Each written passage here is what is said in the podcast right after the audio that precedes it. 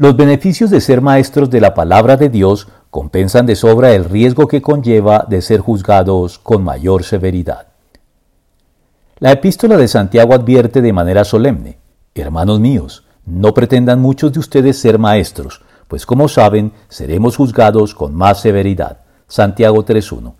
Por supuesto, esto se debe a que, a mayor conocimiento y comprensión de lo que la fe implica y exige de nosotros, mayor responsabilidad en la obediencia, pues si no se actúa de manera consecuente con lo que se sabe, en este caso ya no se puede alegar la ignorancia como atenuante, por lo que, en efecto, el juicio sobre el maestro que transgrede lo que sabe es más severo de manera inevitable, en línea con la declaración evangélica que dice que a todo el que se le ha dado mucho, se le exigirá mucho, y al que se le ha confiado mucho, se le pedirá aún más. Lucas 12:48.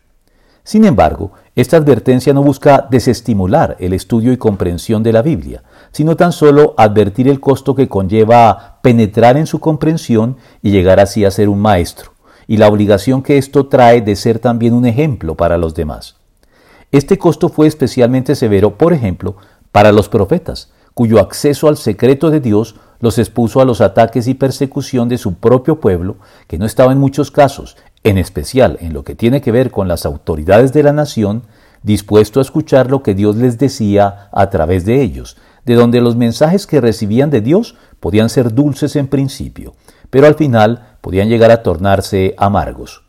Con todo, es el maestro el que está habilitado como el que más para apreciar lo que Dios ha preparado para quienes lo aman. Primera de Corintios 2.9.